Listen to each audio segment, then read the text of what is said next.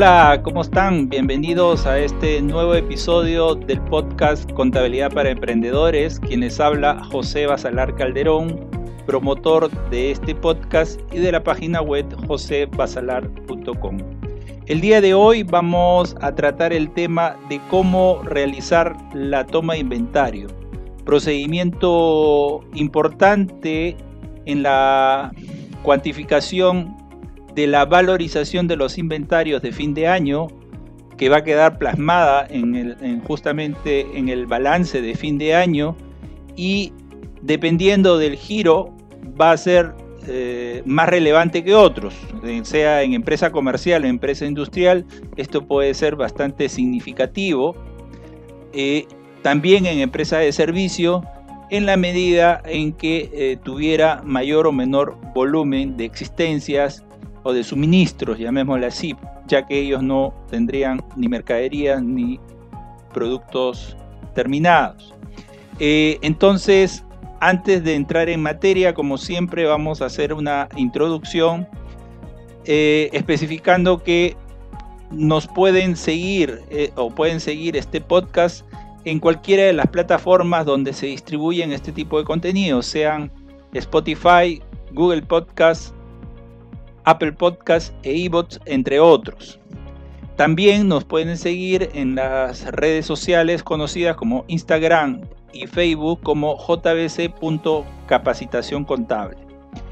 Bien, antes de continuar también quiero dar un especial saludo a la comunidad general global de oyentes que tenemos, pero también en especial a un grupo eh, yo semanalmente compruebo las estadísticas de las descargas que va teniendo cada uno de los episodios y ya desde algunas semanas atrás vengo notando algo bastante significativo que además de algunos de los países de Europa, eh, de América, sea Norteamérica, Latinoamérica, Centroamérica, pues también tenemos amigos de República del Congo, un país que al parecer hay una comunidad de hispanohablantes que nos escuchan y a los cuales les envío un especial saludo.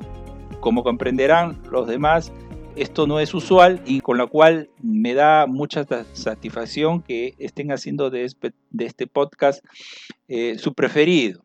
Bien, entonces, yendo en materia, respecto de la toma de inventarios, podemos establecer como objetivo, en primer lugar, que tiene dos puntos importantes. Uno, que sirve como control interno de las existencias. Segundo, eh, respecto de que va a permitir este control valorizar adecuadamente ese inventario que poseo en, en los almacenes y, como les dije, va a tener mayor relevancia en aquellas empresas, eh, grandes o pequeñas, cuyo operatividad eh, va sobre todo en tener bastante stock o un cuantioso stock en inventarios, sea es una empresa comercial o una empresa productiva que puede tener materias primas y además de los productos terminados que ya han cumplido el ciclo de producción y están listos para ser comercializados. ¿Cuál debe ser el alcance del inventario? Pues este alcance se debe dar en todos los locales donde existan existencias o inventarios, mercaderías, suministros. Si la empresa eh, tiene distintos locales, pues en, en todos ellos deberá ser el alcance de la toma de inventarios. ¿Cuál debe ser la oportunidad o cuándo es la oportunidad de realizar la toma de inventario? Como les dije, Principalmente el inventario final y principal es el de fin de año, dado que obviamente considera ya todo el movimiento eh, operativo realizado en el año y por tanto es el más relevante y el que se determina una fecha eh, adecuada para su toma de inventario, que suele ser la última semana o tal vez los primeros días del siguiente año. Eh, esto también como punto de control interno, como les digo, ¿no? Ahora, el inventario tiene tres etapas, el antes, durante y el después de la toma de inventario. Vamos a hacer una descripción de cada uno de ellos. En el caso del antes del inventario, hay que establecer el día y la hora de inicio y fin de la toma de inventario. O sea, hay que preparar y hay que agendar bien y comunicar a quienes van a participar de la toma de inventario, diciendo qué día se va a realizar y también a qué hora va a empezar y a qué hora debería de terminar. Esto hay que establecerlo bien porque hay que decirle también a los proveedores que en esa fecha no se recepciona mercadería porque la empresa está eh, en inventario. De igual manera se prevé también si tiene que haber alguna salida de productos, se prevé también entregarlos antes de la fecha de inventario de tal manera que el día del inventario no se dé ningún tipo de movimiento. ¿no? Esto para que no interrumpa las labores de conteo y pudiera generar diferencias indebidas.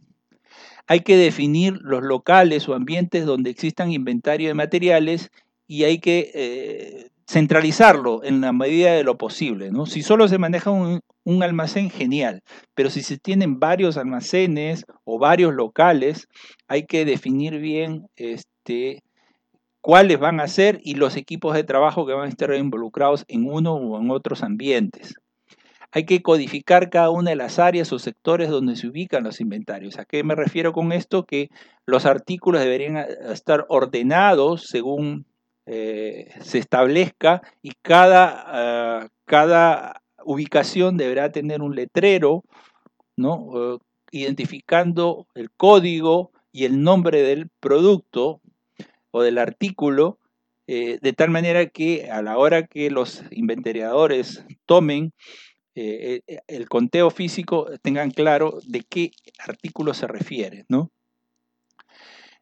De preferencia, los bienes con características similares deberán ser ubicados de manera continua y si hay algunos artículos cuyo volumen o el espacio inicial, y, y a veces hay artículos que son, pudieran ser que son pesados, y no, no pueden ser ubicados todos en un mismo lugar, pues entonces hay que establecer el, al equipo que va a tomar el inventario, que va a cubrir ese determinados tipos de ítems, decirle eh, dónde, en qué sitio se encuentra repartida la mercadería, que por su naturaleza o su volumen no puede estar junta toda.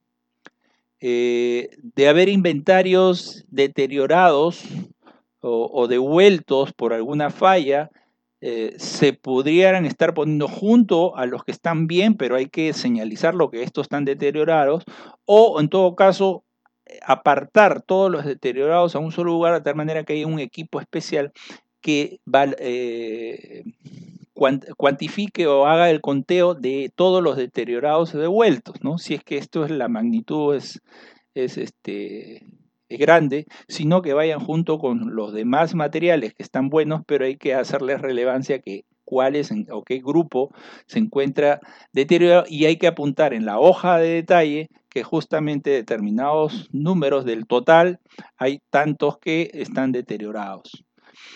Eh, también hay que identificar si existen inventarios fuera de los ambientes propios. Hay veces que se le da muestras a los clientes, hay veces también que se han realizado eventos. Pueden ser que se hayan eh, realizado eventos en, lugares distintos a donde está la empresa o el almacén. Y entonces hay que, y no se han podido, no se han podido traer con oportunidad la toma de inventario. Entonces hay que tener en cuenta eso para que justamente no reporte un faltante.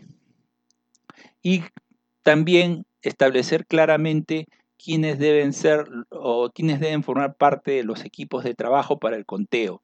Generalmente eh, el conteo lo realiza eh, el personal administrativo, principalmente el contable. Eh, llámese, el contable puede estar como supervisor, porque hay veces también el conteo es bastante tedioso y para avanzar más rápido se suele contratar eh, jóvenes que ayuden o personal especializado que ayude al conteo físico. De tal manera que hay gente que se encarga del, conteo y el, líder, que es uno del, del, departamento contable, es el que se encarga de anotar los resultados de ese conteo en la hoja de formato ¿no? que se establece. Y también si la empresa es muy grande, generalmente también debe, debe realizar estados financieros auditados. Entonces, comunicar a los auditores qué tal, qué día se va a hacer la toma de inventario para que ellos manden personal eh, de su empresa, de la auditoría, para que supervisen la toma de inventario. De ese hecho, por ejemplo, a mí me ha tocado en alguna oportunidad, también porque he, formado equipos de auditoría, y me ha tocado participar o supervisar la toma de inventario. Para eso nosotros también preparamos de todos los ítems una muestra donde nos abocamos específicamente también a revisar eh, además de que, como les digo, los equipos eh, de conteo sí van a ser sobre todos los ítems. En cambio, el auditor, a la, vez que mira el procedimiento, supervisa el procedimiento, también realiza una muestra especial, particular, eh, un conteo independiente muy específico sobre determinados ítems. ¿no? Esto como parte de un control interno. ¿no?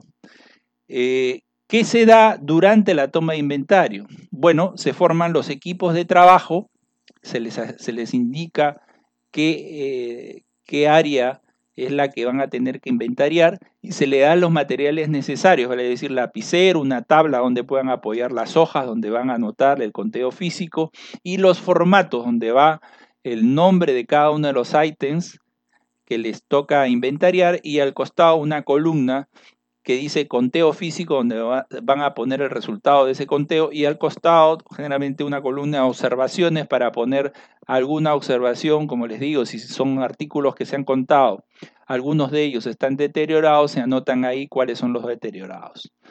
Eh, el método para realizar la toma de inventario durante el inventario es al barrer, ¿no? Como les dije, hay formatos, hay ítem 1, ítem 2, de acuerdo al código que le toque, y se le asigna un lugar a este equipo de inventarios a tomar. Entonces se parte generalmente de, la mano izquierda hacia la mano derecha, o sea, se va contando eh, artículos por artículos. Por ejemplo, el primero que encuentran es justo, coincide con el primero que está anotado en la hoja en la hoja de conteo es el número 1, pero de repente el siguiente que van a contar es el que está en el, en el reglón 15. Entonces no se inventaría, inventaría de acuerdo a los reglones de la hoja, sino de acuerdo como yo voy encontrándolo físicamente en el orden que están ubicados en los anaqueles, ¿no? Entonces puedo anotar el primero en el primer reglón, el segundo es, es del quinceavo reglón, entonces lo anoto. No, entonces el hecho de hacer el conteo eh, eh, de cómo estoy partiendo y no saltearme ninguno, eso significa hacer el método al barrer, ¿no? Porque si yo comienzo a hacerlo de repente en el orden de la hoja, si es que no está dispuesto como está ordenado, entonces puede ser que omita el conteo de alguno y después me va a reportar un faltante, ¿no? También es importante especificar la unidad de medida del conteo, ¿no? Hay muchos artículos, por ejemplo, les hablo, me ha sucedido en los pernos. Normalmente los pernos, en una empresa de transportes, había pernos que se utilizaban para algunas cosas y entonces había bolsas, de cada bolsa tenía 100 o 50 pernos. Entonces ahí, pero había otras bolsas que estaban abiertas y tenían menos pernos de lo que normalmente tienen porque se han sustraído, se han utilizado varios. Entonces se hace el conteo por bolsa, si bien es cierto, pero eh, eh, el control físico se lleva por pernos, o sea, la unidad de medida es por unidad. Entonces, cuento las bolsas, ya sé cada bolsa porque están selladas, cuánta tienen, pero a su vez también hago el conteo físico de los que están sueltos, de tal manera que anoto no el número de bolsas, sino el número de unidades de los pernos. ¿Ok? Hay que tener cuidado con eso. La unidad de medida es importante, porque no vaya a ser por error en tomar la unidad de medida. Voy a contar 10 bolsas cuando no es 10 bolsas, sino estamos hablando de 5.000 pernos, si es que cada uno tuviera 100, ¿no? Y si hubiera una suelta, será 5020, 5010, qué sé yo. ¿Ok? También, como les digo, hay que poner en las observaciones o especificar una columna y que diga el estado para ver si está bueno, malo o se, evidentemente hay uno que pudiera eh, necesitar algún tipo de reparación. Porque el hacer el, el, inventario físico da ocasión justamente de ver in situ las condiciones de ese ítem, ¿no? Eh, también al finalizar eh, el conteo, lo que se tiene que hacer es cada equipo de inventario armado y liderado generalmente, como le digo, por, por un contable que pudiera ser o la persona que sea designado, esta persona ordenará las hojas de trabajo donde han anotado el conteo físico y en cada una ella firmará de tal manera que se tiene claro quién es el responsable de ese conteo y será entregado, obviamente, y esto ya entramos a la etapa de después del inventario, esas hojas son entregadas generalmente al área contable, quien el área contable se va a encargar de ingresar ese conteo físico al sistema. Y el sistema, una vez que ya han vaciado todas las cantidades del conteo, irá comparándolo con el, número de artículos que existen en el sistema por el registro de los ingresos y salidas documentarias ¿no? que se ha hecho. Y si hubiera diferencia, va a determinar una columna de sobrantes o faltantes. ¿no? Si fuera el caso de sobrantes, generalmente se da por errores documentarios, ¿no? Se omitió eh, ingresar algo al almacén o hay un desfase ahí en el problema del conteo que se hizo mal. Entonces, donde haya sobrantes y faltantes, lo que hay que hacer es un reconteo. Y una vez que se ha hecho el reconteo, si se valía lo del físico, entonces se va a analizar, el área contable analizará el CARDEX y detectará qué es lo que sucedió.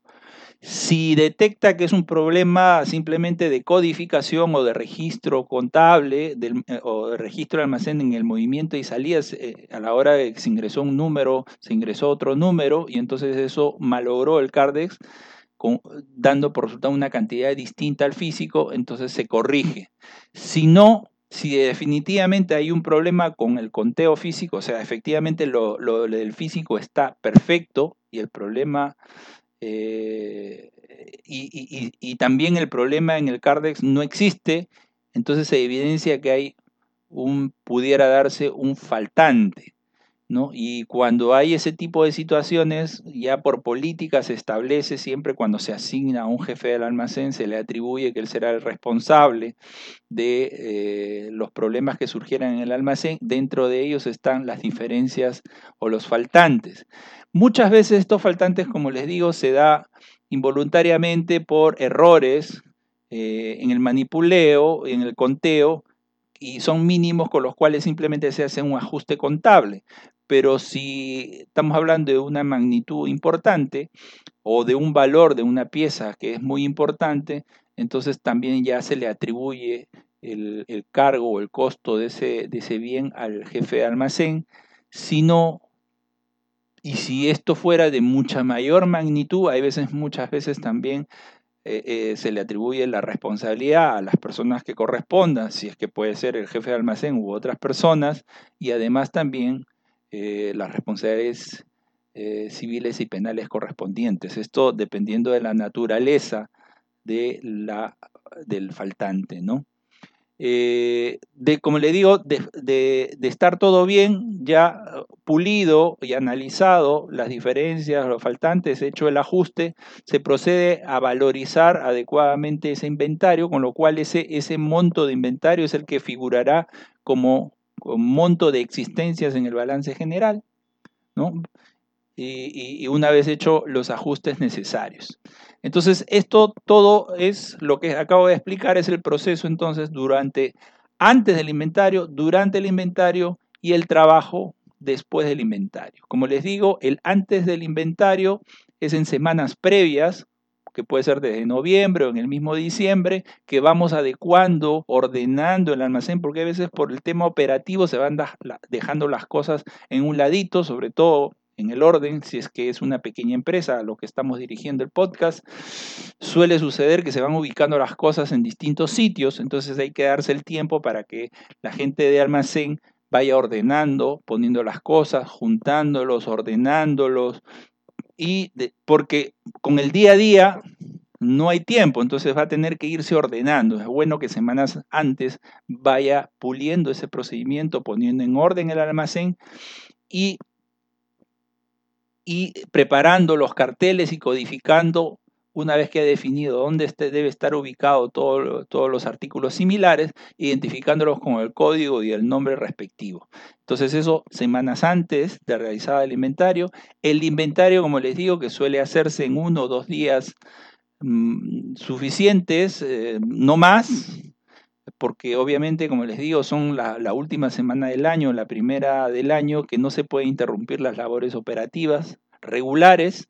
Se comunica también a los proveedores que no va a haber atención. De igual manera, a las área de ventas, si tienen que entregar algún artículo, se les dirá, por favor hagan sus pedidos de almacén de tal manera que se da la salida respectiva para no, no interrumpir la entrega de los pedidos a los clientes.